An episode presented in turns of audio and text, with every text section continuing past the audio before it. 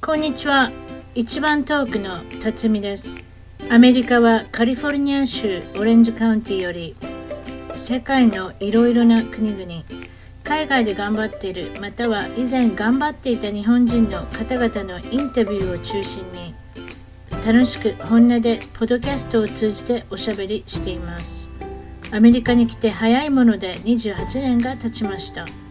おかしな日本語犬の声が混じってしまうこともありますが許してくださいそれでは今日はイギリスヨークシャより、えーアレックさんに来ていただきましたこんにちはこんにちは。いやアレックさんはあれですね前置きをちょっとしなきゃいけなくってあの海外がもう二十何年でした六ぐらいですね。 26年ぐらいですかそれで、はいあのーあれですよねナンバー99話で出ていただいててはい。それであのアメリカポーランドイギリスにもう26年いらっしゃるということで、今日はイギリスのヨークシャからいはいそうですあお越しいただいてそれで、はいあのお仕事はアラフォーの婚活のコーチをスカイプなんかであのされてるっていうことで、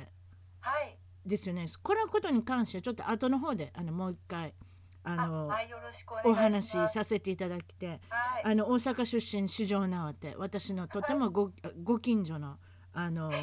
ですか。おい嬢様だったってお聞きしてますけれどもそれでいいんですかえいえいえ。 あのそれであの前回聞けなかったところがいっぱいあるのでまた出てきていただいたんですけどまはい。あアメリカの後にあの今度ポーランドこれはもうご主人とイイギリスで知り合ったご主人と一緒にポーランドの方に2011年13年ぐらいまで2年間ですかええ。で、っていうかその間はにね、いあのニューヨークからはい日本にちょこっと帰ってるんですよ。日本にあの2008年の途中から、うんうん、2009年の途中までいるんですけど、はいあの私の夫に今のね2人目なんですけど旦那にはい2009年に会ったんですよ。そうですよねあええそれは前回言ってもらいましたけどまだ言ってないんですかねいや言いますよねいや覚えてないいや多分い行ったと思いますよ。あのまあ、とにかくそのそうその旦那に2009年にひろ私がそうですね広島から会いにか広島から広島やったっけそうそう広島、あの宮島にいた時ね宮島にいててそれでふとふイギリスに行こうと思うはずねそれで旅行でねねほんでその時に会ってご主人とねはい、運命の出会いされるんですね。ねええでその会って1年後にあのプロポーズになって、そういうことですね。ええ、ええ、ほんで2011あそうそうでそのだから会っただから2年後ぐらいですね結婚したのが2011年にそうですねで結婚してご主人はすぐにポーランド行ったんですよその2011年におあのご主人がなんか英語の教師をあのそうなんですよあの語学学校とそういうことあですとね。あのあのビジネス英語を教えるっていうのはあのいろいろねあのビジネあの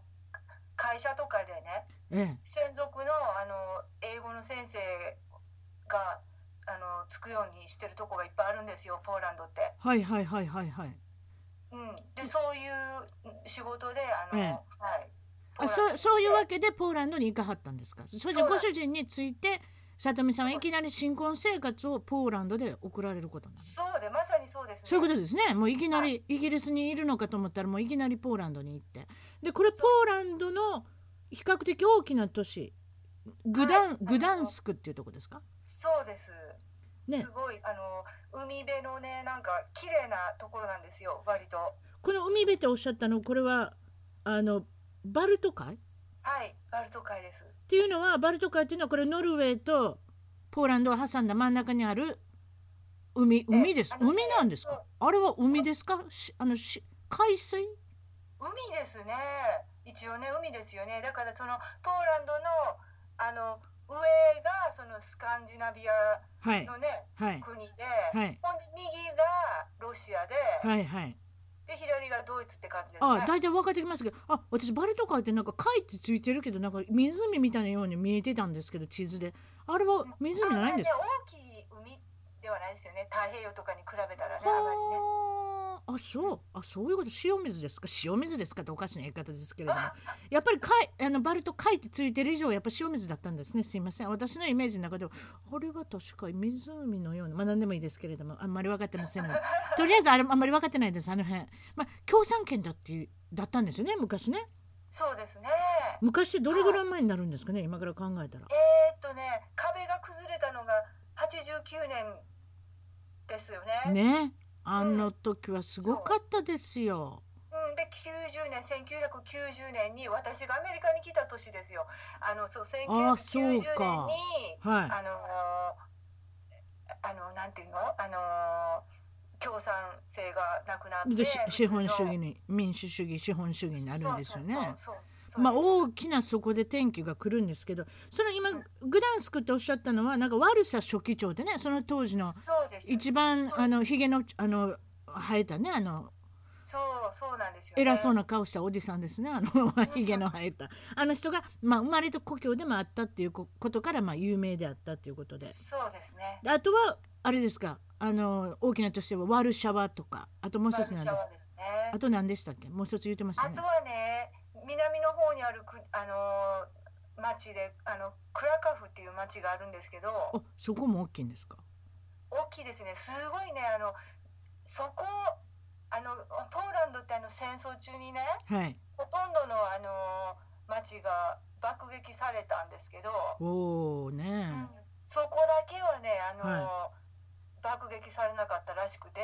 あそうなんやすごいねいまだに綺麗に残っててあの昔の中世の感じがあ。よかったですね、まあ、それだけがねやっぱり戦争っていうのはその昔々建てられてた歴史的に残るようなものが残らなかったりうんねそういうことですよやっぱり場所を選んでそういうことしてほしいんですけどそんなことも言うてられないのかもしそれんなこまとせもん言よっねて。られない。うんはあ、まあ狙う場所がなかったといえばそれだけなのかもしれませんけどね何か理由があって向こうの方に、うんあだのしそうなんかねドイツ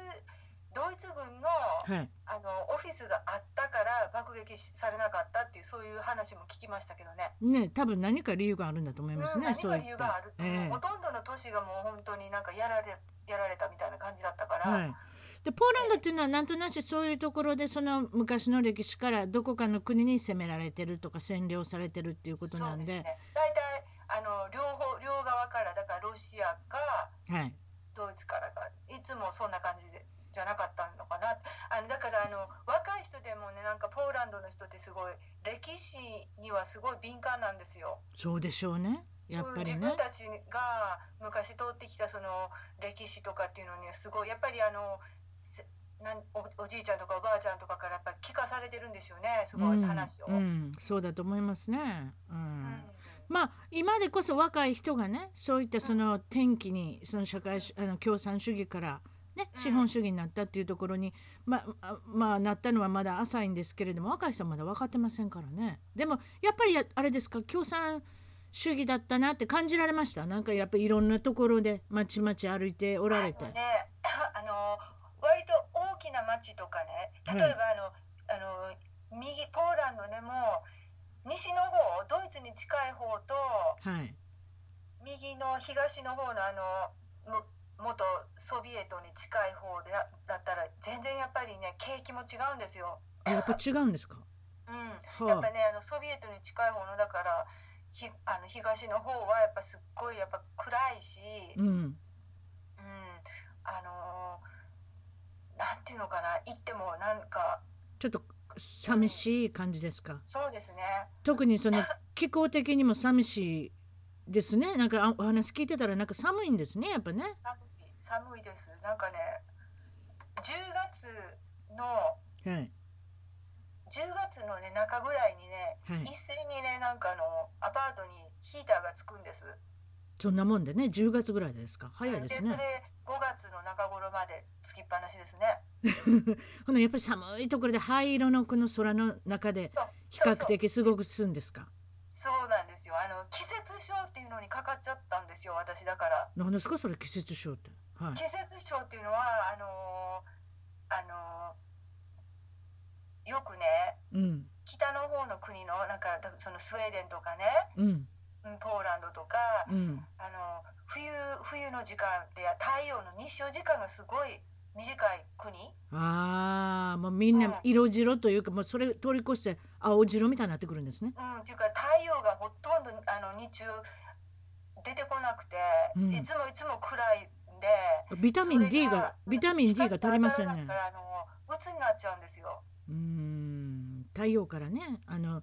供給できるビタミン D があのプロデュースしなくなるのでね、やっぱそういったところが出てくそるの冬が長いしねまたねはあそうでしょうね精神的にねいやー気候ってね本当に大事だと思いますよその精神的な部分と本か当大丈夫あのだからカリフォルニアみたいなところにいた ら特にあのね南カリフォルニアみたいなところにいたらやっぱり一年中はまあ変わらないじゃないですかはっきり言って。アレックスさん長かったからねカリフォルニア比較的だからやっぱりあそこと比べたらそら違うでしょポーランドはそうそうそれそれでどうなったんですかアレックスさん自体はそのあのね、鬱になるっていうよりは、うんすごいね、なんかあの、えーんん旦那にねやって当たり散らしたりとか、あ当たり散らすあうん、あとはすごいホームシックになったりとかね特に日本のホームシックせになやったりなだって新婚をいきなりポーランドで始めるわけやから日本っていうねそうですね、うんほんでやっぱりあのポーランドの言葉語学学校行って習ってたんですけどあそうか英語圏じゃないもんなうん、ねうんだけどやっぱりのあそれ大変やな全然言葉違うし、うんどっちかって言ったらあのスラブ語でしょポあのロシア語みたいなそういうことですよそういうことですねあの辺のねうんうん、だからね全然文法がまたすごい難しくてあーやっぱり東ヨーロッパ圏っていうのは全然違いますもんね向こうの方でうん西そとれ比べでねて、やっぱりあのスーパーとか行ってもはいうね、ん、スーパーで働いてるような人ってやっぱり英語喋れないんですよ、あそうかそうかそうやね英語喋れる人っていうのはいやもうちょっといい仕事をするから結局教育を積んだ人ですよね英語が喋れるっていうのそはうねそう、うんそうでやっぱスーパーとかそういうあの肉屋とかベーカリーで働いてるような人ってやっぱね英語話せないから、うん最初すごい苦労してあの肉とかもねよくほらやっぱりイギリスとかアメリカとか日本ってもう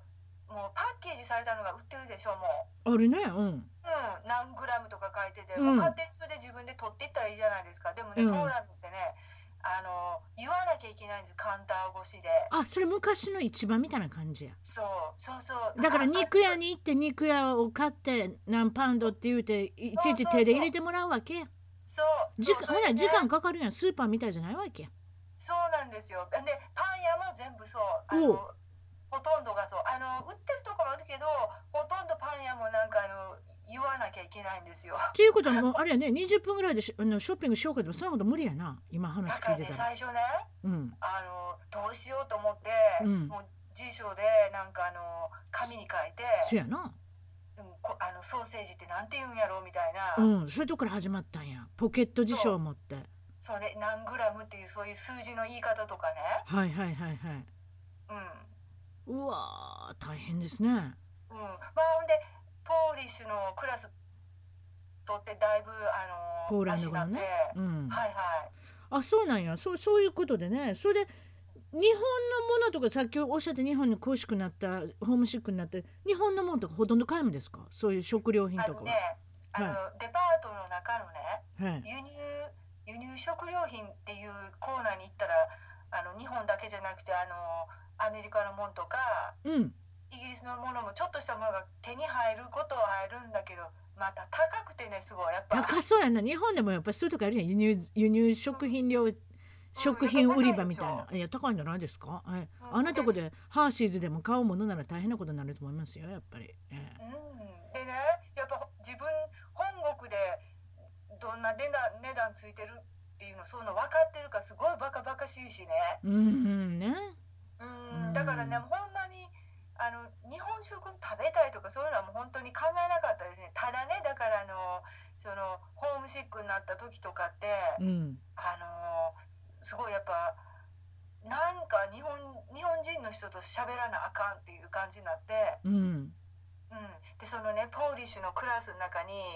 2人日本人の女の人がいたんです、うよかったね見つけてきたんですかやっぱりはいん、それでねで1人はいつも忙しくてあのあまり、あのお茶したりする余裕もなかったんだけど、い子供がいたしねあの人向こはうの人もでもう1人の人は子供さんいなかったんでであのよくねこ私の方から頼んでね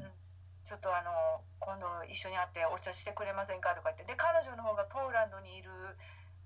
あの時間が長時間っていうかあの年月長かったんで私よりその人国際結婚ですよね結局その人そあそうそうその人ポーランドド人とどこかで知り合ってはるんですよね日本かどこかわからないけど日本でしょうねで結局日本で知り合ってはるんでしょうね違いますその人多分彼女と彼女はねそうですね日本で知り合ったって言ってましたああそれでその人と、まあ、少し気もあったし時間もあったしっていうことでうんあの親交を深められてどうでしたか、なんかあれですねちょっとストレスがあれでしょうん、でそうそうあの会ってねなんかもうお思い切りなんかポーランドの悪口言って、う、うんうん うん、あとはポーランドのなんか人の悪口とか言ってその人は何いる人だったんですかその女性は、あのねはいその時ですでに彼女も3年はいたから、あそれすごいねうんうん、やっぱり私、うんうん、あのね日本人とかもほとんどいない時期にも来たらしいですよそうでしょうね今でこそねちらちらいるんですよ日本人が増えてきたのあのポーリッシュとポーポーリッシュの男の人と日本人の女性のうんカップルが増えてきてるんですよ、今あ今今になってねでもその当時はまだまだでまだまだもう未開地だったんですね、えうんで道とか歩いてるとねもう私の時もそうだったけどね、えはいなんか宇宙人を見るかのようにねじーって見るんですわかりますよなんかその雰囲気ってはいじーって見るんですだから結局失礼なぐらいでしょ失礼なようにもうあのもうそれこそつま先から頭までずーっと見るわけでしょそう珍しいから、あそれね逆パターンありましたよあのポーランドの子が私奈良に少しいたんですね主人と子供と、うんその時に逆なことされたって言ってたうんずまあねーって見られて日本の田舎でもあると思いますよ、うん、なんかすごいねってなんかもう頭の先からつま先までずーっと見られてほんで美容師美容室言うてあげて美容室なんかい,、いようものなら「この金髪全部これ自然に生えてるんですか?」って私ちょっと通訳ちょっとだけ言ってあげたんでそう言うはるんですよ「そうですよ金髪がすごいですね」もうもうなんかね顕微鏡で見るみたいにね金髪その自然に生えてる金髪を見てはりましたよだからねそれぐらい珍しいんですねやっぱね。なんかねほんそういうことしてる本人たちはねもう失礼っていうのが分かって分かないんですってよないねん分かってないねんただ本当にあなたが言うの宇宙人よ結局ねそうそうでもね、こっちがね一生懸命ねあのポーリッシュを話そうとするとね、うんやっぱね喜んでくれるんですよやっぱそういうもんやね現地でね馴染んでるっていうそういうところを見せるとねうんどこに行ってもそうですよねうん、でもはっきり言ってね、うんあの英語圏の人うん英語をネイティブで喋れる 人ってはいあの外国人は英語を喋れて当たり前ってそういう態度あるじゃないですかそうですねどこへ行っても英語を英語で通そうとするっていうか、うんままあそれはよくありますねヨーロッパとかでもねううんうんんであのだけどねなんかポーポーランドの人はやっぱりあの自分たちの国の言葉が難しいっていうのは知ってるし、うんそんな外国人がポーリッシュを習おうなんてしてるっていうこともねそんなことも知らないし、うんだからこっちがねあのがん一生懸命話そうとするとね片言でもうねんえすごい一生懸命だって聞いてくれるんですよ。えちょっと今言わ言おうと思って片言でちょっとポーリンシュ喋ってくれへん私ポーリッシュってどんな言葉かちょっと分からへんわなんか言うてにえ何それノーって言ったんです。にえ言うの私猫が泣いたんかと思ったにえ言うのにえお元気ですかって「How are you?」っていうのはどういう意味ですか何やったかな何やったかなってなってしまってごめんちょっと待って。 大忘れした。おなおなんか腹すいたってどういうんですかおあの腹ね、ええとにかくなんかね、ハローはね、人どぶりなんですよ。 人どぶりって言うんですかそうそうそう。なんか暗いなやっぱりなんかちょっと社会主義を感じたな今ハハローが人どぶりって言うんですかすごいですねもうなんかいきなりなんかあれですね なんか怒ってるみたいな感じですね人どぶりって言われたらうん、あのみんな明るく言うんですけどね。明るく言うのか「ジンダプリー」って言うんですかあでもなんかやっぱりなんか堅が堅苦しい言葉ですねなんか今話聞いてたらあの辰巳さんいるんでしょ？あのポーリッシュの友達。いやと、 えー友達いますよ、えー、フェイスブックに見あのますよ彼、女に言ってみたら、あの人どぶりとか言って。うん、言ってみますわほな今度やってみますわでちなみにあのだからあのえっ、とねりがとううん、ありがとうがジェンクイエって言うんですよジェンクイレジェンクイエジェンクイエあそうですか、あそれも言うてみますわちょっといっぺん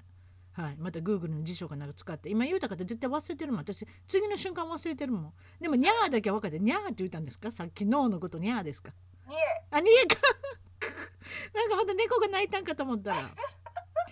あのポーランドってポーランド人ばっかりなんですよ。100%ポーランド人。いや100%じゃないけごあどほとんど何人がいるんですか、他は。ポーランド人でしょあとちょっとうん。あとちょっとねあのウクライナの人とかああ、あの辺ね、やっぱりロシアが入ってくるからね。ウクライナとかあとはあのああのあのエストニアとかあの辺の国の人エストニア、今話題ですね。なんか若い首相ですね。あれ、大統領というのか、首相というか。あそう全然知らないかったや、アメリカにエストニアとかなんか来て、なんかテレビとか出てはりましたよ。なんかね、本当にまだ大学院今卒業したんですかみたいなお兄ちゃんやったね。うんお兄ちゃんっていう言い方私が全部喋って全部政治家の偉い人でもお兄ちゃんになってしまうからね、うんなななんかすごいプロモーションプロモーションしてますようちの、えーうちのあえのねエストニアをまあまあまあ宣伝に来たってことじゃないですかちっちゃいとこなんでしょうどうせ元ソビエト連邦とかなんかそそうういうそやつうでし元ソビエトょね、うんそういうことですよね、うんそれでポーランドは割と高いっておっしゃってたあのねみんなが平均してもらってるお給料に比べたら物価は高いんですよね今なんか平均の給料が月々いくらって言ってはりましたっけ日本円で言ったら56万なあそれ低いなもういきなり低いとこから例えばジーンズを買ったら1本3000円ぐらいさあのさねあこの間計算して3,000円円やってんねそれって大きいやんそれって5%よ自分の給料の5%でしょねそれってそうやだかなものによっては安いものもあるんだけど例えばビールとかね、あビール安いんですかねうん、ビールとかウォッカとかそういうの安いけど、 うん、そんな何ぼでもアル中になれるってこっちゃワインは高いとかああワインは高いんですかワイはンなんかねそういうおしゃれなもの飲み慣れてないんですよああほんなら皆さん大概ボッカとかそういうビール系を飲まはるわけやそうそうそうワインはやっぱり彼らにしたら新しいもんでワインとかあとはカプチーノとかそういうのは上級者の人がそれこ比そちょ較っ的と新しいものなんですよそういうものはなかったからね昔ね20何年前まではうんスターバックスもなかったしねそう、うんそうそんななんかいろんなメニュー見せられて分からへんもんね。うん、だからあの、やっぱり年配の人とか知りませんよそういうものねやっぱりコミュニストっていうかねやっぱり共産主義だったから。うんでまた、まあ、共産主義だったからって一言に言いますけれどもやっぱり貧富の差も激しいし、そうですねやそっぱりあの新しいねはい、あの民主主義の考えとかあと資本主義の考えについていけない人ってやっぱりどんどん残されていいってるんじゃないですかね。だから特しにあのねうんだからしばらく転機が来てそこで大きな社会が変わって、ね、み社会的にも生活的にも全部変わったけれども昔の共産主義に戻りたいという人も出てきたんですねだからね結局。そう楽でしたからねやっぱり結局政府が何でもしてくれるから「はいどうぞ」って配給制だし何もそうあんまり考えなくていいし自分で仕事を取りに行かなくてもいいしそう何もかもが平等でしょそういうことそうだからそういうのってだからあのねいあの個人の何かをやってやろうっていうそういうなんかスピリットねだからやる気をダメにしちゃうんですよ政治をねせ政治やってその政府がやる気を出させるような感じに持っていけたらいいけれどもやる気というものがもともとなかった国やからみんなしろっがて言われたことをするだけそうみたい白なということをし知れすれば生活はできるってことだったんでそれはそれで実力社会になったわけですよそれは大変ですよやっぱりうん特に若い人ね若い人がやっぱりあのどんどん外国語も覚えて、はいい、ろんなところにあの確かね2000ポーランド2004年に EU に入ってねはいそれからあの自由にパスポートなしでもドイツとかフランスとかねイギリスに行けるようになったんですよ、ほいはいはいはいはいだからその2004年をあの皮切りにね若い人たちがどんどんどんどんあのイギリスとかドイツとかフランスに行って働きに行くようになったんです。なるほどねんそういうことですほんでおか金を稼いで一生懸命働いてね、うんうん工場みたいなとこでうんほんででもやっぱりイギリスのお金とポーランドのお金比べたら全然違うから、うん、仕送りとかできるもんね。そうそう最低賃金でも全然あの大金になるからうね、ん国に帰ったら仕送りしたりとかね、そうですよねお金貯めてポーランドに帰って家建てたりね、はいはいはいはい。ビジネス始めたりとか、うんそうだから若い人はどんどんやってそうやってあの実力つけて伸びていくんですよただ結局言われてるインターネットとか使いこなせる人はそれぐらいできるってことそやうそうそうそう、ねただでも昔のだから人だからなあの50代とか60代の人ってやっぱついていけない人が、そうですよね。ああ、そういうことですか。はいはい、ほんはで仕事なくてなんかある中になってほんでい。おお酒安いしね。うんで、んほんで道路の上でねうん、税金も高いんですおおっしか。税金高い、税金高いんですか。例えば消費税とか。覚えてないな覚えていないか、さ、いや、そそういう税金のことも全部ややってもらってたから覚えてないな、うんきょいや最近よう聞いてるんですよ税金のこと例えばしょ消費税ドイツ19%って言われて今イギリスどれぐらいなんですか20%かなうわ高いなああなたのいたカリフォルニア8%よ、ね、うん、そうですよね、うん、いやまあ他でいろんなもん取られてるけどねでも一応例え ば私ねでもそれ8%に上がった時覚えてますよでみんなブーブー文句言ってなかったですか90年代に言うてますよね、ううんでもやっぱり今ヨーロッパと比べてまだまだ安いですねまだまだなんですよいや1819までは行こうと思ったら相当時間かかりますよあと、うん、そう思いますけどねでもやっぱりそっかそういう感じなんですねそれでなんかおっしゃってたのそのジプシーっていう感じの人がポーランドにはいるっておっしゃってましたね。うんうんうんあのー、もともともともとこれはどういう感じ流浪の民というやつですか例のあのいろんなとこにトラベルする人ね。私も詳しいこと知らないんですけどもともとはインドに住んでたねうんあのーそうそう人たちがはいこう住所を持たない人たちがねはいこう馬車とかに乗ってほんであのーこうフラフラフラって言ったら悪いけどなんかヨーロッパの方にわかりますよ向はいかはいはっていはいはいそう野宿したりとかほんであとは踊ったりとか音楽移動しながららねそうそう、まあ英語で言うトラベラーズっていうやつですね結構ね。そうですね、はいうんうんうん、それでどんどん場所を変えてって小さな犯罪とかをしながら結構そうそうそうあれなんですよお金巻き上げてどんどんだから具合が悪いから使うんですよねちっちゃい子をどんなことするの例えば観光じゃないと例えばかあの悪いことするんでしょヨーロッパ全域だと思いますよそれって多分うん、あの物乞いさせたりとかね自分の子供にねはいあとはあのー、あのースリでしょ夏とかスリとか観光客が来るんですよ、あごめんなさいはいやっぱ、あいっぱい来ますもんねはいうん、でポーランドのねはいポーリッシュの人じゃなくてもっとお金持ちのほらノルウェーの人とか、はいデンマークのお客さんが来るとやっぱお金持ちでね、そうやねうん、そういう人たち狙ってあの服のね袖とか引っ張るんです引っ張ってどうすんのお金取引んっの張っかてお金ちょうだいみたいなあお感じで金ちょうだいって物乞いをするわけかそうそうそううーんほんでねでもね一回そう私たちもそんな子供がバーって寄ってきてね、うんであの一人の子にねちょっとお金恵んであげて、うんそしたらその兄弟もまたわーって寄ってきてね、うんうん、ほんで「さっきあげたからもうあげへん」って私ら言って、うん そしでたらでねも持ってること分かれ分かってんねやろなそのそ子しらたらなね。すっごいね剣幕でねうん、お怒ってきてねうん、怒ってきた。うん、怒ってそうそうなんか「お前らなんか地獄に落ちろ」とかそんなこと言ってたみたい。ポーランド語で言うの。うん、あのうちの旦那がわかるんでポー分ランドかるの語。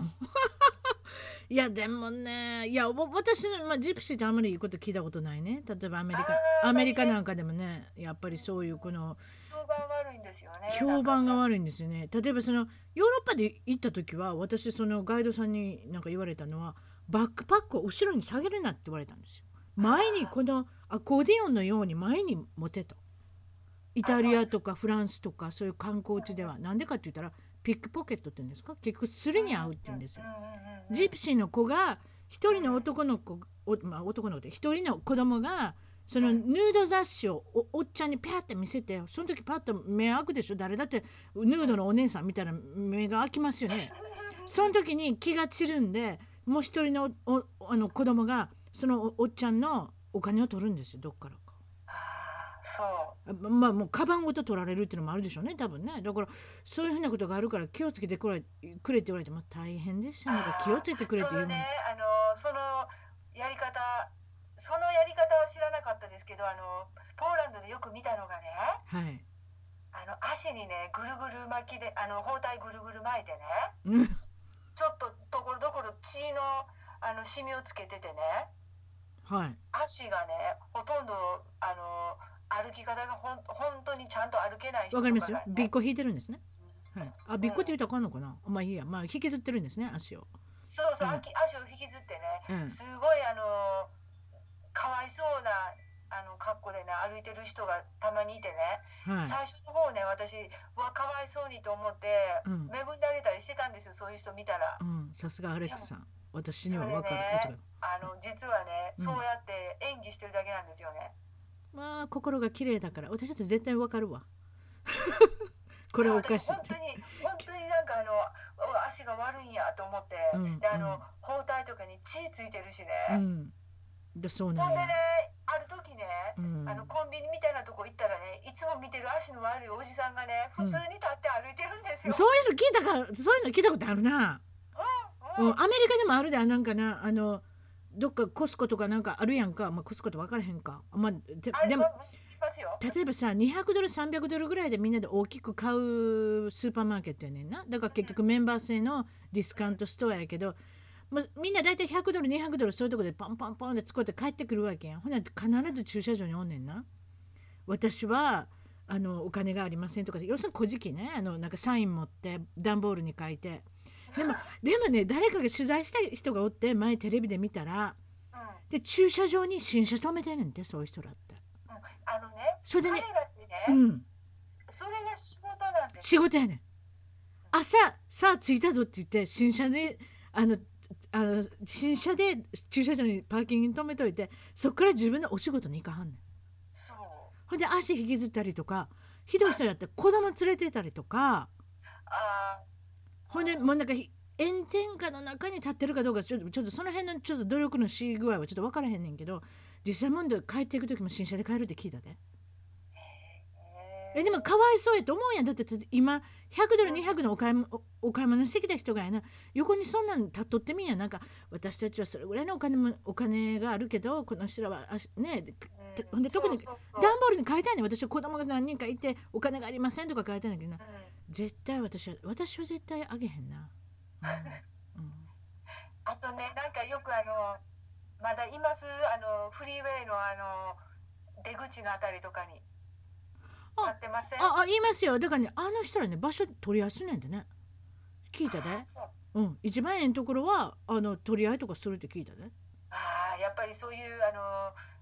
縄張りっていうのがあるんだ。うん。って聞いたでなんかそんなだから有名な人は有名なとこに立ってんのちゃう私そんなんあんまり気ぃつけて見たことないけど結局でもやっぱり信号とかですごい長いこと止まらせるとことかやっぱちゃんと知ってはるよね、う。うんん、ねいいなんかおいそういだましたもんそういうのだからどこからどこまでが本当かって本当な人もいるやろうけれどもでもどこからどこまで本当なんかなってで私って結構そういうとこ手厳しいっていうかなんでかって言ったらだって健康そうに見える見えるアメリカ人っぽい人やったらなんで働けへんのってことになってくんねん結局英語喋れるやん私ら英語喋られへんのにねここまで来て一生懸命頑張ってんのにねあんたなんか別に頑張らんでもそこの辺のマクドナルド行ったら雇ってくれるやんちょっと頑張りいいなっていうところ ちょっと頑張りあなたの立ってる横いやマクドナルドタコベルやんそれでやってみんやってとこやねんやだからなんか私はそういうとこちょっとあの小じきの人にちょっと厳しいですね多分ねアメリカ人よりもでもアメリカ人なんか結構上げてはりますね、うん、そういうところはかわいそうなんか特に子供がいますとか書いてあったらもうお母さん方とか結構あかわいそうってパーって上げてますもんねだからあれであんだけ儲かんねやったら結構儲かるって聞きますよだって新車が買えるんですからい一日中いたらねそうでしょうね。そういうことです。ええテクニックもあるだろうしね。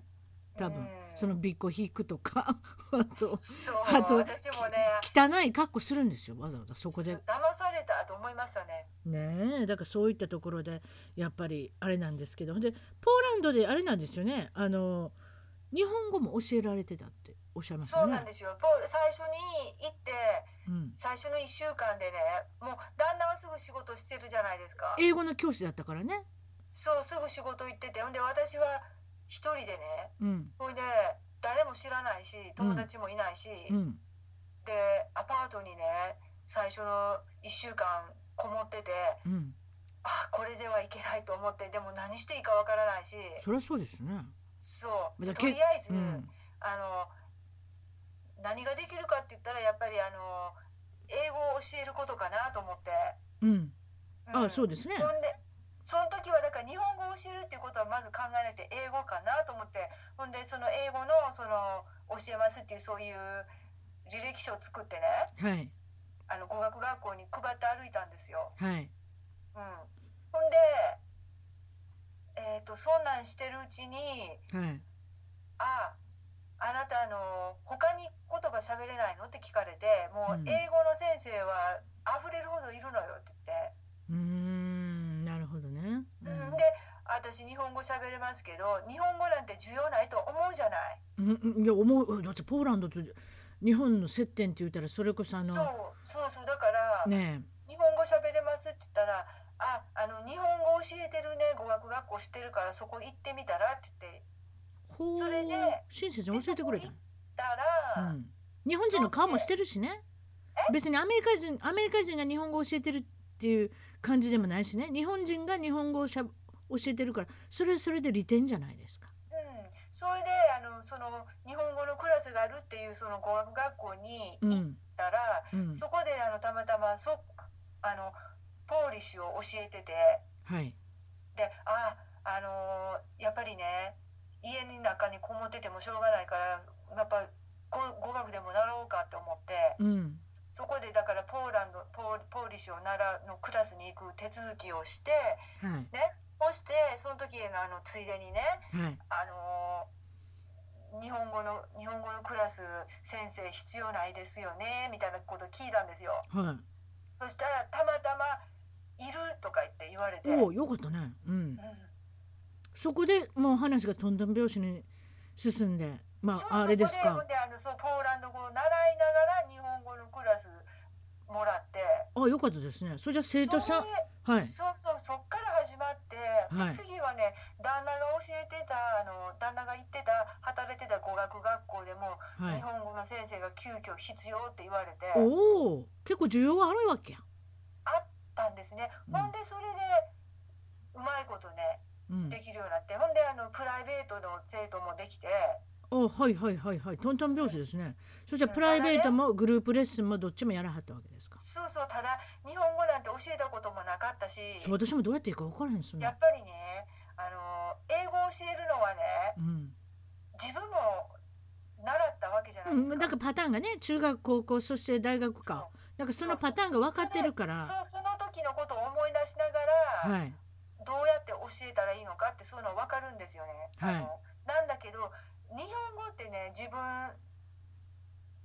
ネイティブの言葉でしょ、うん考えないで喋ら喋るじゃないですか。そう私だったらだからね私たちできへんわでちょっと間違えて「お前なんでできへんねん」ってなんかすぐ言う言うてしまうなんか手厳しいなんか教師になりそうだわ私なんて優しくなれないわ、だって私自分が喋れるからさなんでこれができへんねんなんでだっていちいち前置詞とかえー何何説明とかもうとにかく1個2個3個とも言うし1匹2匹3匹とも言うしそんなん言うてたらなんかめちゃめちゃあれですよありますよあそれは本当難しいで、あの難しいでしょこの数え方1匹2匹とか3冊1冊とあかとね一番ねなんか難しい難しいあのどれぐらい日本語をあの上級者でもね一番難しいと思うのがね何なんですかあのえーっとね日本語でなんていうのかな英語で言うてもいい「ですよわ」とか「が」とか「えー」とかいうやつえ前置詞前置詞じゃないと思うんだけどねあの何々がとか何々はと副か詞あ副詞かあそうやね前置詞ちゃうなすいません副詞、うんはいはいよう出た副詞うん副詞やなはいあのな私は私何々がが食べたいわ私がわかりますよはい難しいながとかその使い方私今でも自分でも分かってないわたまにあれがね、うんやっぱみんなねわからないって一応ねあのー理論はあるんですようんちゃんと、うんいやでもどれどうやって説明していいか分からへんもんなそれはねだからもう調べまくりましたよもう偉いな私やったら絶対言うてるわもう丸覚えしてって まもう説明聞か聞かんといてもうわからんおばあちゃんわからんからもうそのまま丸覚えせえってでその時初めてなんまあてそれやったら先生日本語って難しいんだろうって思難いましいしたもん難しいで私かってやっぱりうちの子供に何とか覚えさせようと思ってあの頑張る時もあるわけやん例えば、うん、だからやっぱ難しいですよなんでってだからもうしょうがないから日本にちょっとね行ってみたとかそういうことになってしまうわけやしでもそポうーランドの人は日本行かれないじゃないですかだってアレックスさんしか目の前にいないわけですからそれでも親日家っていうのは結構いたんですよねどういうふうなあの生徒さんはなんでその日本が好きなんですかあのねあの柔道やってる男の子がいたしあ2人ねやっぱりね柔道柔道ってやつですねこっちで言うはいあとはねあの妹がはい日本日本ファンで、はい東京のあのお茶の水大学に行ってる人がいてはいで妹が行ってるからって言ってで自分もおあの勉強したいって言って、あーではあいとははあの、えアーニメアねが好きとかアニメ漫画あうあん、いうやつですよね大体そんな感じですね。今多いですねこっちでもねもうポケモンポケモン文化って呼んでますけど ポケモンあの本当にあの人はあれですねもう大使ですね日本からのポケモンは、ええ、だからああいったところかまだやっらてますか？まだやってると思いますよはいあと宮崎駿の映画だったりとかね大体やっぱりそういうアニメ系統のあのオタク系統の子ですねどっちかって言っそう、いそうですね。たら。はいうん。でそうこうしてるうちになんかまあ日本語の教師もされてたし向こうであれなんですねポーランドでまた違うことも始められてマッサージそうの、なんですよ。あのーあのーギャンブルサイトでね、うん、なんですかそのギャンブルサイトってあのーあれじゃあのフェイスブックとかそうツイッターとかあるじゃないですか、ソーシャルメディアね。ソーシャルメディアありますよそうそうおばちゃんもやってます、はあいの、ーギャンブル好きのソーシャルメディアのサイトがあったんですよ。あギャンブルねはいはい博打ね、はい、そうそう。すごいな日本語にしたら博打ってなんかすごいあれやなヤクザがなんか出てきそうやな、うん、オンライン、うんね、すごい言葉やなあのウェブギャサンイトブルに言っておきましょうはそういそう。それの、はいあのー日本語うのんページをうん任された仕事もあったんですよ。なんかすごいことやってるなうんほんでうん、でもねそれはあのーあまり長く続かなくてっていうかなんかね、あのーまあ、私自身がそのギャンブルに興味が全然持てない でギャンブルのマーケティングをしなきゃいけないわけでしょだってそうそうでそれ大変ですそういうよ用語とかやっぱり、はいあのーあのカジノとかねあとわかりますよ何ポーカーとかのねうんだからお客さんはそのギャンブルのサイトに行ってなんか儲かるような気にならなきゃいけないわけでしょサイトに行ってだからそそうれそうで記事を書かなきゃいけないのでしょだからそうしたらそれって大変ですよやっぱりそううんそんなね私ポーカーのなんかやり方も知らないのにねしかしやっとった方もやっとった方やなもうちょっとなんかねあのそのや勘のいいというかあまるでギャンブルの勘の悪いというかただね何にもないあの人に、 ええそうそう彼らねすごいね若い子でねでもそのた会社を立ち上げた子たちうもん、そうなんでしょうねだってサイ,、うんサイトって言うたらそういうですよ面白いかなやってみたらってほんまにそんな軽い気持ちで「いやじゃあやってみる」って言ってなんそれなんで知ったのかって言ったらあそれもあの旦那伝いなんですよざ旦那旦那のは旦那の同僚でい英語の先生してる女の子がねええ彼の旦那さんがその仕事立ち上げた人で、はね、日本人はあはいパチンコとかそういうのが好きっていうのを知ってたらしくて。はいうん、日本人はあの麻雀とかギャンブルが好きっていうのを知ってるらしくてなるほどそれで日本人もターゲットにしたらいいんじゃないかって言ってそのサイトあーにね日本語も今ね日本語対応にもしたわけですよ。はあなるほどねまあもちろんいやどこの国の人でもギャンブルは好きですよやっぱりあれはええそういうことですかまあでもそういうこともされてそれでなんかマッサージのかとこともやりはってねそれはどうそどういうことでどうなそれったんですそうそうそれやめてからね、うか、うんん、あのーあまり会えへんかったしねはい、うん、うん、マッサージはやっぱり個人でもちょこってやったりしたんでですけどなんか日本で資しか格取りはったんですね日本でし、ええそう言っポてーランドに来る前にね、うんはいほいであのやっぱ言葉も喋れないし、はい個人でやろうと思っても、はいうん、そしたらやっぱりホテルとかのホテルのスパとかあるじゃないですか、はいね、そういうとこに行ってやった方がお客さんとかも多分あの高級ホテル行ったらお客さんあのノルウェーとかドイツ人が多いから、うん英語で大丈夫かなと思って、うん、それにややこしいこと考えへんしなううん。中にはおるでおっちゃんで当たり前なんすよ中にはおるねおっちゃんでややこしいこと考える人どっちのマッサージですかっていやそうどっちのマッサージってあんたマッサージじゃないですか電話かかってくるんですよ。ええそうでしょうん今から今からあのマッサージしたいとかしてほしいとかってポーリッシュでねもちろん。はいでポーポーランド語で答えるわけですからはいそうででもなんかもうその分かるんですよもうそのなんか言い方でえそれってじあのアレックさんが出張するんですかそれとも来てもらうんですかそれって来てもらっててあそれ大変やなうんあでもね最初は女のお客さん友達の友達とまかあ女性はねうんでもおっちゃんが来たらなそう、うんそうそうそうそれでもうやっぱりそれは危ないから、うんあのホテルとかだったらねほとんどもうお客さんあ女もうそうの人が多いっていうのは分かってたからそうねまだまだ新婚なのにそんなリスクを負っちゃいけませんそん なそんな余余計なことを考えてるおっさんの、え えポーランド人もうボッカ飲んでねそれこそぐぐもうぐにゃぐにゃになってきてくるかもしれないじゃないですかそんな相手にしてはいけませんやっぱり五つ星のねちゃんとしたホテルであ そのうですリンパマッサージを習われたその習得されたやっぱりこのぶりをちょっとあれじゃないですかやっぱご披露した方がいいじゃないですかそういうことですかそうそそうそうそうしたらでも、ううん、どうしたんですかほんでだからあの何件かねあの当たってみたんですよだからまたあの履歴書持っていや頑張りますねアレックスさんはそもううですビラマキの 市場なんてのおばちゃんとしあてのねそうですよ行動力は結構自慢なんですよ私とり行動力ありますね、うん、とりあえずぶつかってみろって いう、あえずぶつかってみろうみたんいな感、じで、さはい、すが大阪のおばちゃんほいでどうなるんですかそうなんですよね多 分多いんですよねとりあえずぶつかってやってみれみたいな でそういうとこありますよねで行って一件一件だけねはいあのあやってとかって言われてはい多分ねそこのホテルはねポーリッシュの女の子はね雇いたくなかったんですよ逆にもっとねインターナショナルな雰囲気を出したかったんですよそこは、おうそういうイメージでねやっぱマーケティングがあるんですねはいうん、だから雇われてる女の子も、い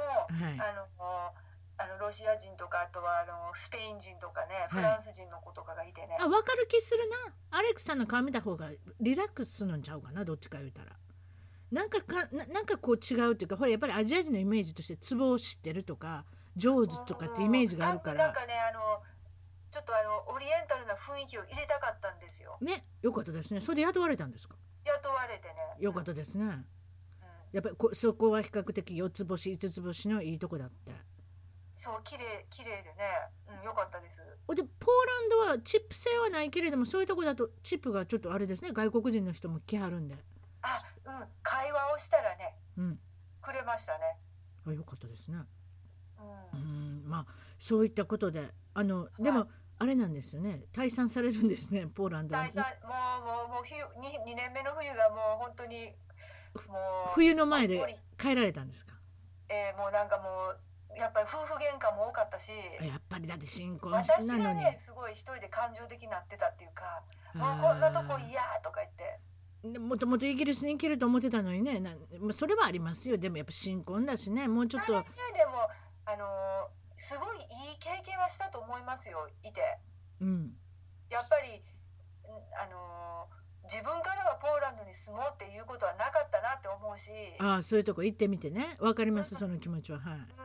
でやっぱり、あのーすごい中身は濃かったと思います 2, 2年だったけどご主人はどうだったんですかご主人ももうもう帰りたいと思ってたんですかそうでもなかっいやご主あの主人はもうちょっといてもいいかなってた聞いてもいいかなと思ったけどもうアレックさんもダメもうダメもう発狂状態だからもう帰るってもう帰った方がいいですねそうそうそれでそうまあイギリスにまああれですよね、まあ、戻られるんですけどそれであのちょっとあのアレックスさんの今のお仕事の感じも聞いておきましょうかねこの辺で、はい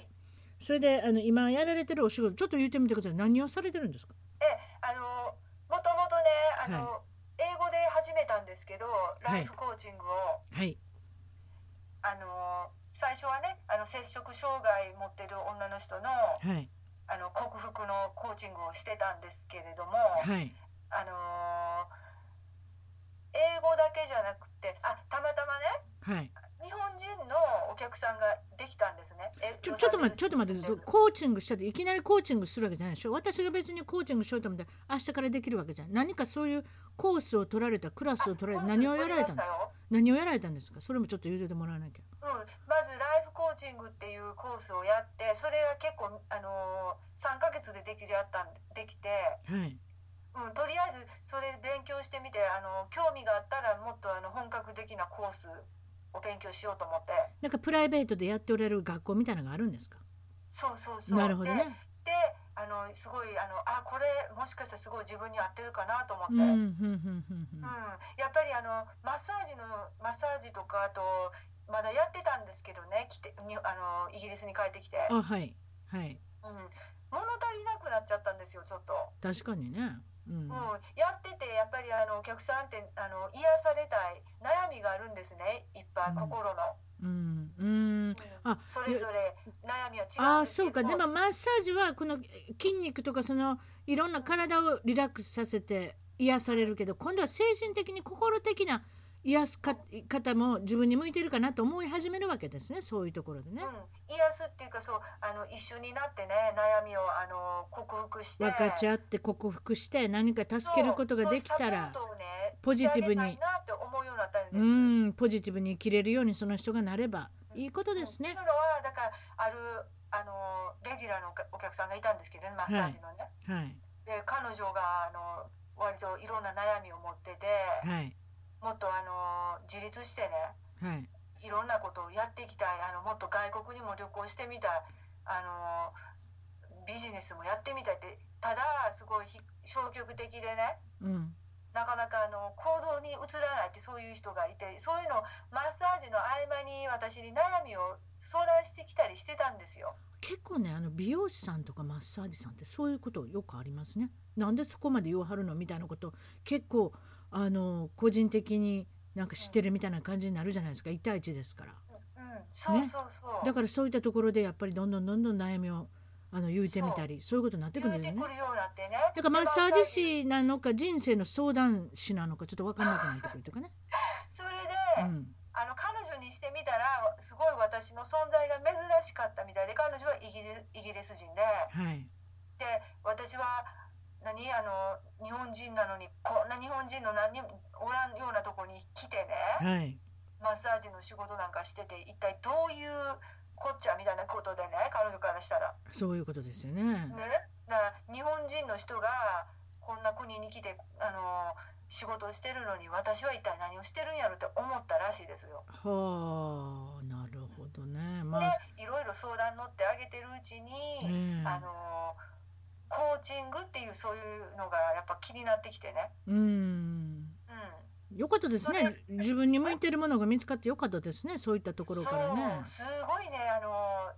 ライフワークってなんかやっぱね天職だなって思いますね私自分で。あとやっぱりそのね、情熱が注げれる職業を見つけれる時、見つける見つけるっていうのはね、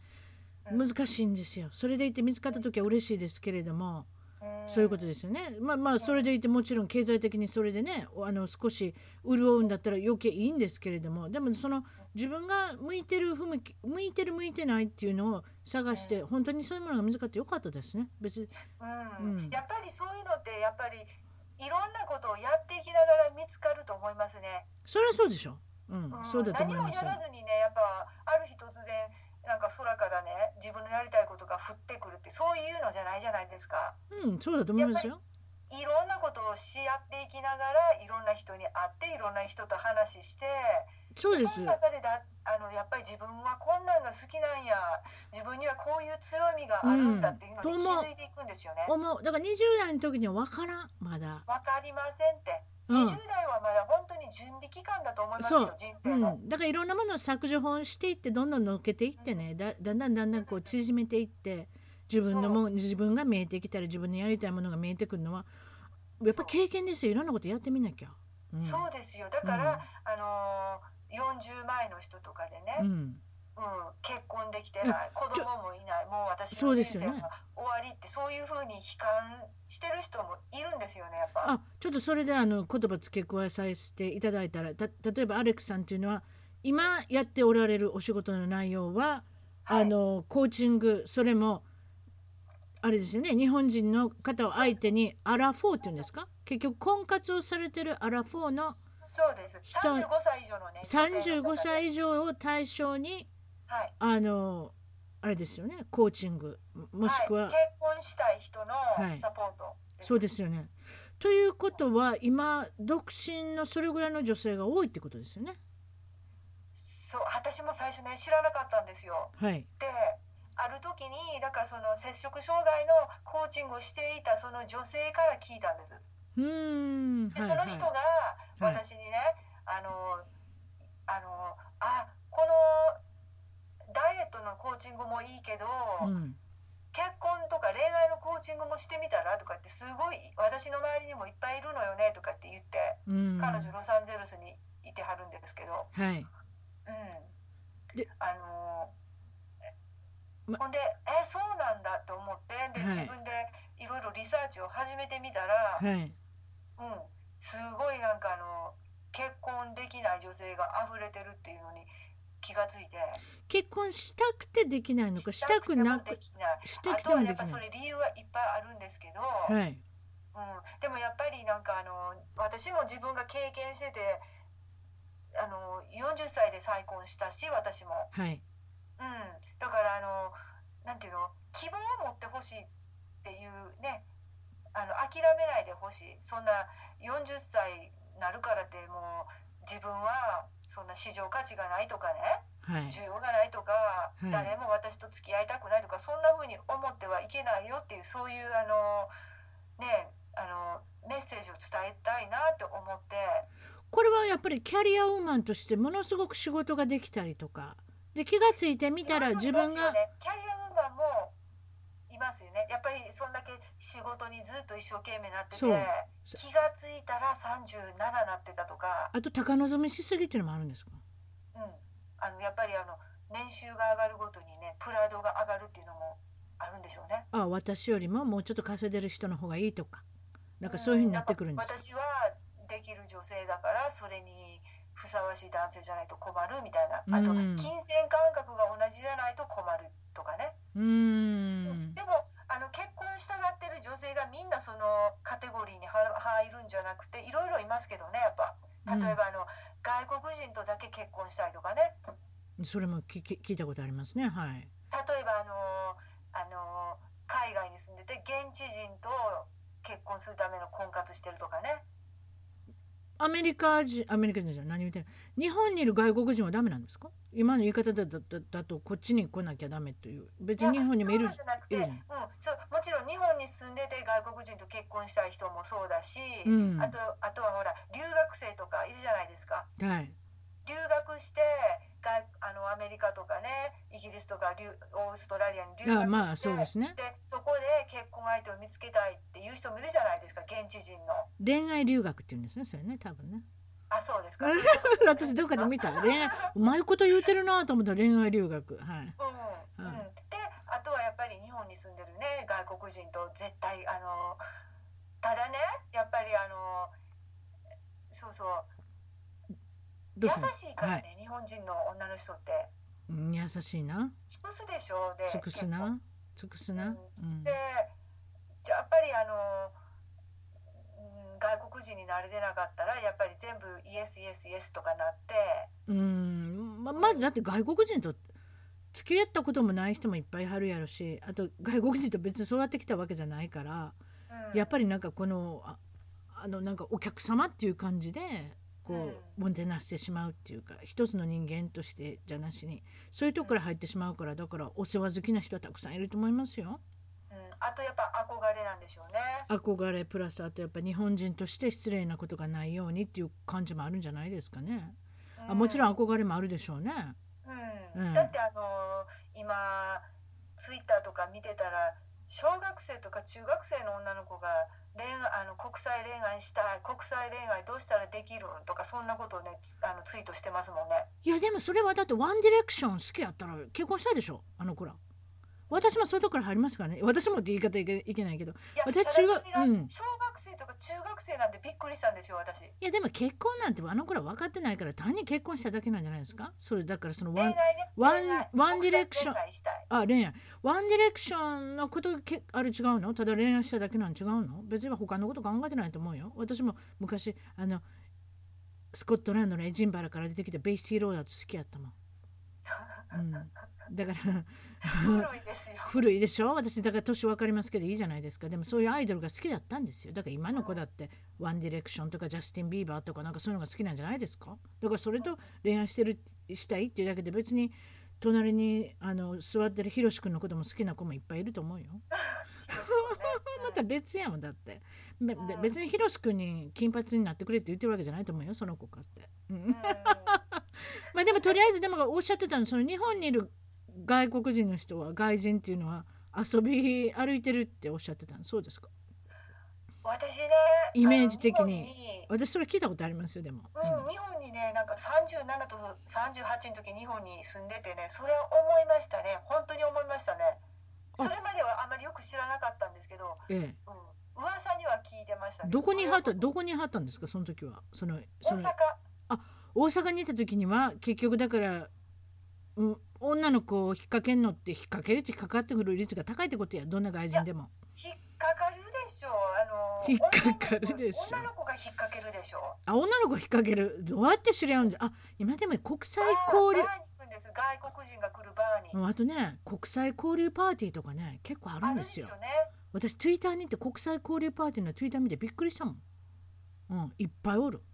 何百何千人ってなんかあれやでツイッターとかねもうなもう何千何万人の雰囲気になってたよだから結局日本人に会いたい人はそこで追って逆に外国人の人とそういう交流を深めたい人はうんそういうとこに来るだからわざわざインターネットで知り合ったりとかしなくてもじ実際に見てお酒飲んでご飯食べてそこで知り合うっていう、うんうん、であるみたいですよだから結局おあの1,000人のバーってことじゃないですか会員が1,000人来たら1,000人のバーになってしまうっていう、ううんん、え引っかかると思いますそうよ。そう。それでね、なんかあのあのまあ英語がね喋れたらいいんだけど、せやな喋れない子でも付き合ってるんですよね、外国人と。別に喋らんのでもないやること一つやしな多分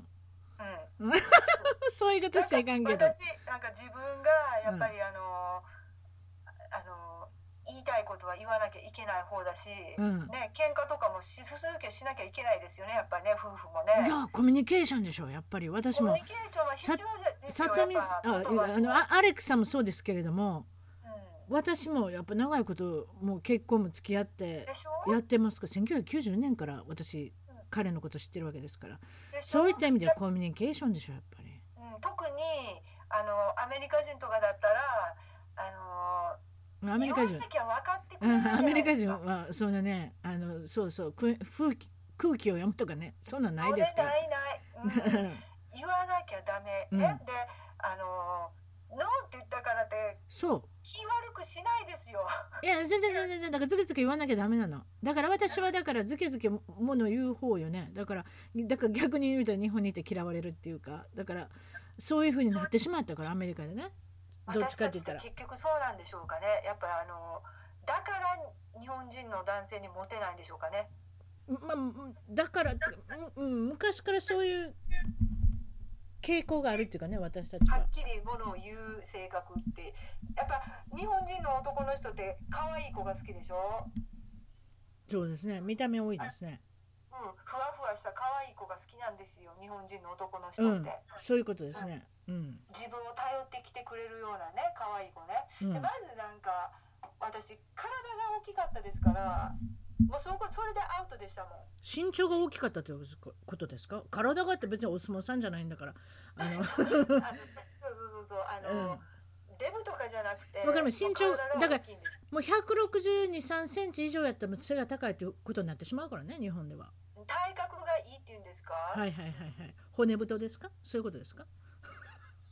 うんまあいろんな言い方しままあでもまあやっぱり男の方だったら女の人よりも背が高く方がいいだろうしだからいろんなこと条件考えたらそういうことになってくるんじゃないですかね。うんあとやっぱり性格的な問題ですよズケズケっていう人はやっぱりちょっと引くでしょ。ねうん、だからでも、いはいあのやっぱ外国人とかとコミュニケーションするときは、はい言わないとバカにされるし意見がないのかと思われるとねああの最初から最初まで最後までニコニコしてそれはよう言われイエるスイエスとねかだったらうんどうしようもないですもんね。うんそれはよく言われたね初めの頃ねだからまだ英語がわからない時あなた何考えてるかわからないからほらちゃんと言ってイエスのちゃんと言ってちょうだいとか何が好きなの嫌いなのっていうそうそうそういったコミュニケーションから始まらない自分の色を出さなきゃいけないねだからそういったとこから入りましたもんねそれが今はもう単なるおばちゃん化してますからもうあの一言も二言も多くなってますけどねだからそう 日本語であっても英語であってもいやそんなことないけどでもやっぱりそういうことですよね。うん、そうですね。やっぱりね、あのコミュニケーションね、うまいうまく取れないとね、それはもう彼氏とかじゃなくても、いろんな人とで一緒ですよね。やっぱ仕事場仕事場であってもも家庭であってもおと、ね、あの子供のお父さんお母さんとのお付き合いでもやっぱりあんまりニコニコってして何にも喋らなかったりあのおとなしくしてるだけではっていうのがあるでしょうね。うんそうだしそれダメですよね。うーんまあそそういうふうにだなでもやっぱりそれは英語力ですよねだから結局英語力がついていって自分が自信が出てきたら言葉もついてくるだろうしうんってとこじゃないですかね。うんうん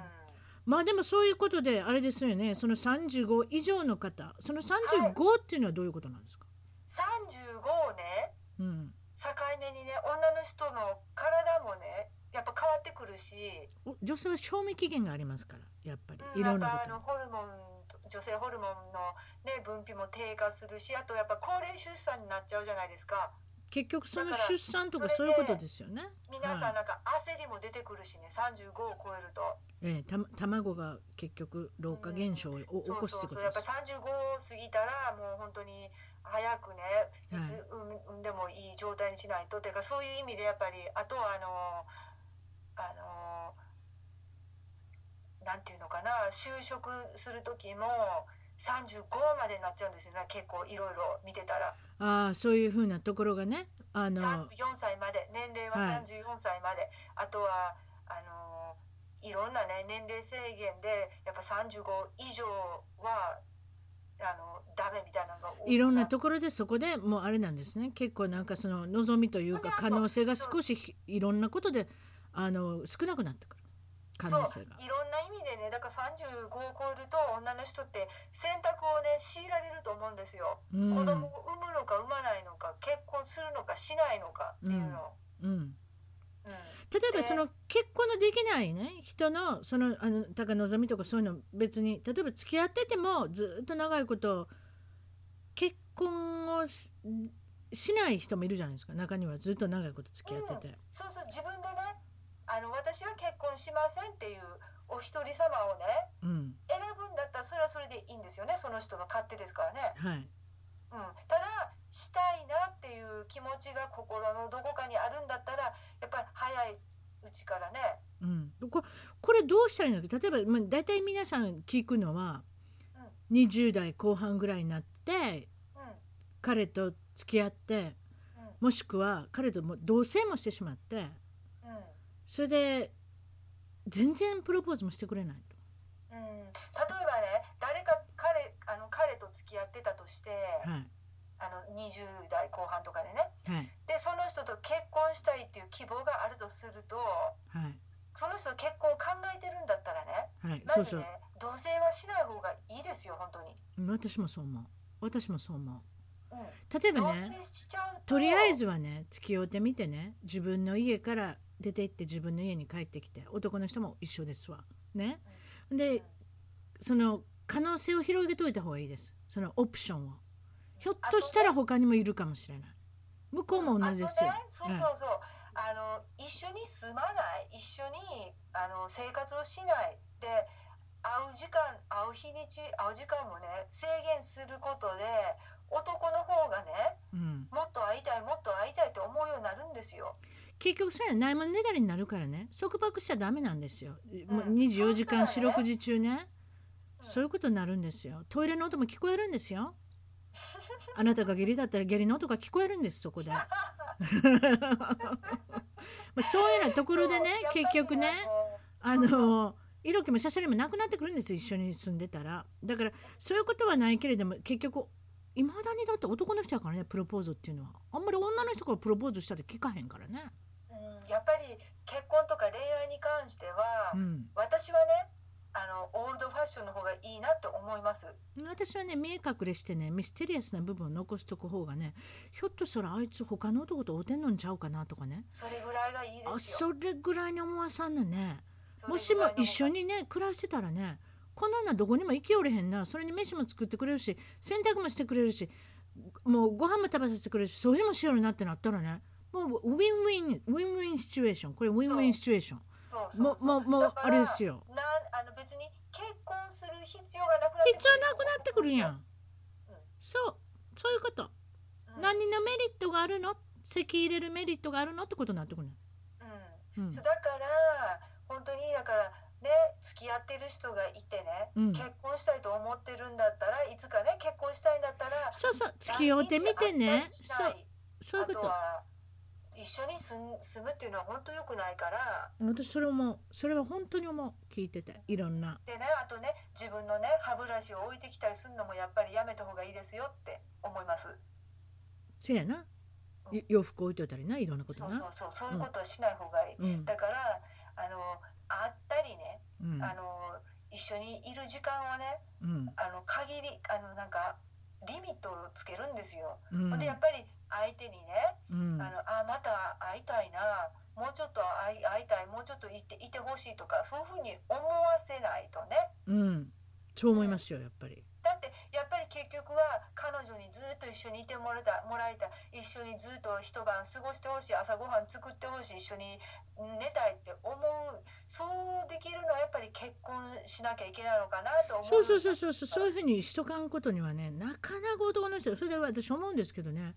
アメリカにいてと思うんですけどね離婚してる人がいっぱいいはんねんねとりあえずお父さんお母さんとかもう結婚ずっとオリジナルの夫婦でおられてる方はほとんどいないですよ半ね分50%とか言いますもんねアメリカねあんたカリフォルニア60%よあ60になってんですかカリあカリフォルニアだけやったら60%よ。っていうことはほとんどの夫婦がダメになってるわけでしょうんでそういった中でね結婚ということに縛あ縛られなくてもうんもう結婚というこの形式を信じてない人がいっぱいいるねん。そうだからあのほらあのフランス婚が来てるんですよ出たあのアメリカなんかにもその話になりますねイギリスにもだけどフランスの人は結婚してないでしょフランスの人結婚したがらないですね愛人もいるしな結婚もしたがるししたがらんしなこれどうなったのか恋分から愛んがけ好どきなんでしょう基本的に恋愛でも恋愛っていうのが素晴らしいんやろなうん結婚はあんまり夢がなくなるとか思うのかな刺激がないと思うのかな私は分からんけどこのフランスというのはまた特殊なこのその恋愛というかこの結婚の文化だなと思ってだから例えば同棲しながらうん、うん子供まで作ってしまうとかねで子供はどうなるんですかこれ私ちょっと分からないんだけどお母さんの席に入るんですかこういうのは。いやあのーそれねあパートナーってことよ結局ねあパートだナかーらはいフはランスの制度はどうなのか知らないけどイギリスに限ったらあい。どうなんですかのパートナーでね彼氏と彼女でうんあの子供が生まれるでしょ、うんそしたらあのそれは自分で選んだらいいんですよあのおお父さんの方の姓を名乗るかお母さんあのあ姓そをういうもんなんか。ああ。名乗るそれがね、うんミドルネームをねお母さんの姓にくっつけちゃうっていう場合もあるしうただあの結婚してるカップルと同じ権利があるんですよ。ーんあそういうことですか社会的にそういうものが認められてるってことですかそう認められてるんですよ。あほなあんまり結婚とかせんでもあんまりベネフィットないってこと結婚したら。そうだからもうどんどんどんどん新しい今時のねうんカップルは結婚を選ばない、うーんそういうふうになってんねやアメリカなんかはね結婚したら一応税金とかがね結構安くなるんですよやっぱりアメリカはほらまだ結婚しますもんねでだからベネフィットを作ってあるあるわけですよいややっぱり独身の人が一番税金高いですからねうんでその時に結婚したら安くなるんですよそしてもっと子供ができたらもっと安くなるんですよそういうふうにしてあるんですよああなるほどねだからそういった政府のあのやり方もあるんじゃないですかうん、ううんんそう,、多分ねそうしないと理由ないがないもんだってうん、だんだんねみんなねそれから結婚なんてね、自分は別にあのー宗教を信じてるわけじゃないしねうんで結婚そのもの自体になんか信じてないっていう人が多くなってきてるんじゃないのかなでもねだから、うんあのー例えばねうんあのイギリス人と結婚したい日本人の子とかあとフランス人と結婚したい日本人の子とかも多分その男の人によっては結婚あのー望んでない人だったらね、うんうん、早いうちからあの切った方がいいかないとやいや結局腐れ縁になるからやっぱ情も湧いてくるでしょ一緒にやっぱり今いうん犬かて猫かって一緒に暮らしてたらもう情も湧いてそんなん捨てるなんてできなくなるから結局それになるわけですよ。そうだから本当に自分のことを考えたらね、うん本当にね将来結婚したいって結婚することに憧れてるんだったらデートしてる最中にねやっぱり結婚を考えてくれる人と一緒にねうん付き合わないとね、結局だからデートしてる最中にその辺は見極めてうんあのやった行動した方がいいってことや私は思うな。うんそうねうんやっぱり中にはさやっぱ、うん、私フランス人の女の人の友達いたけどはい、女の人も男の人もね両方とも結婚なんてバカバカしいっていう意見でしたもんね。フランスの人な。うん、でそう自思う分の前で結婚してる人なんて全然いないよってだから昔の人は結婚してますよねフランス人はね、昔の人はね今今やね今っていうかまああしてこのな2い三3 0年じゃないですかあのだんだんだんだんその結婚しなくても子供ができたりとかパートナーねあなたがおっしゃるよだっうてにねフランスのねウェディングとか聞かないんですよ本当ほにんまやなあんま聞かんな。うん聞かないようん、いやでもねちょっとかわいそうなのは例えばそれそれに引っかかったっておかしい言い方やけど例えばフランス人と付き合うててね日本人の子はねやっぱり結婚したいという気持ちがあるわけやん。うんそれを向こうに結婚させようという気にならせるっていうのはフランス人に関してちょっと皆無かもわからんななかなか難しいね、うんうん、いやそれでいいねっていいねその日本人の女の子かってうんねだからあのーねだからあのほら例えばね、うんフランスにね住んでる日本人の女性うんでもうすでにフランスに住むビザがある場合ね、うんうん、別にあの結婚しなくてもね、あそういいかですわけじゃないあですスかテータスがねうんあるからねううんん、ただね、あのービザがなくなる学生ビザで来ててあせやな来れるあのその前に結婚してほしいっていう人もいるんですあー中にはおるなおるおるおるおるおるおそのる時にねうんどうしたいの自分のことをねうん本当に愛してくれてるんだったらうん自分のことを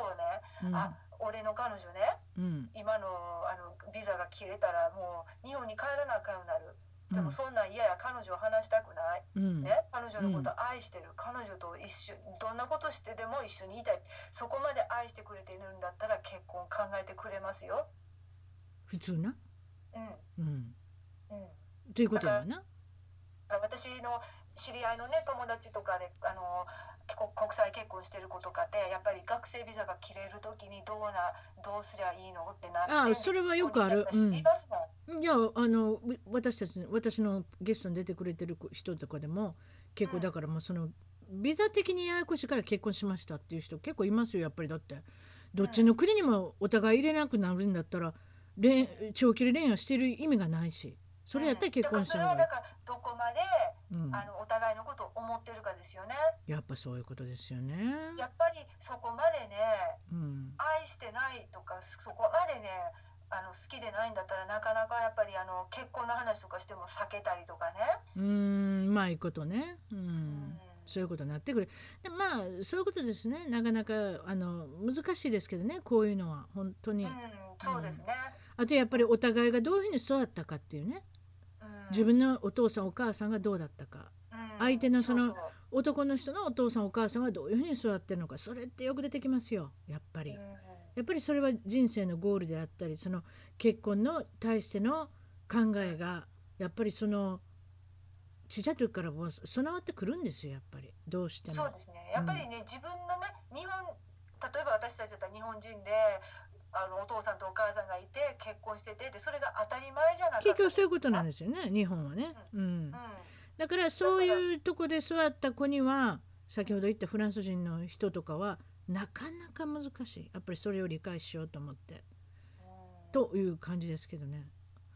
えー今日はありがとうございましたいろいろなんどうかもありがとうござい聞かませしてた。それであれなんですねあのアレックさんの方はそういったあのコーチングのことであるとか、はいあのブログもされておられるしあの、はいウェブサイトも持っておられるし、っていうことでいいんですかね。そうなんです。あのー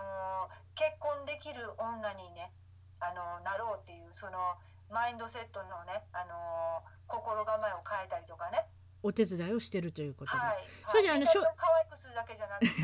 中から変わっていこうみたいな。はい、わかりました。はいそそしたらあの紹介文のところにあのウェブサイトのあのリンクをつけておきますので、はいよろしくお願いしまあすの、アレックさんに連絡取ってあの、はねお手伝いということで、まあこれからも、これからも頑張ってください。い。あのー初回の無料コーチングセッションをあそれ言っといてもあのらうの。はい。やってるので、いあのー悩みがあるとかね、ちょっと相談したいっていうことがあったら、あのーは聞いてきてくだったらいいと思います。そその時には必ず一番遠くって言ってほしいですね。私にとっては、はい。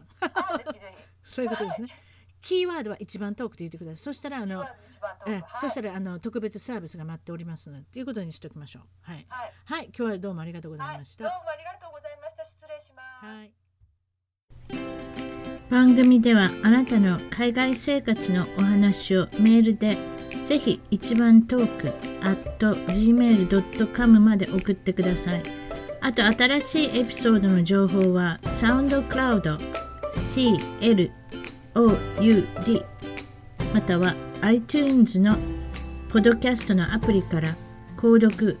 フォローをするといち早く視聴できますまだ始めたばかりの一番トークの Facebook、Twitter をフォローして海外の輪を広げていきましょうね。よろしくお願いします。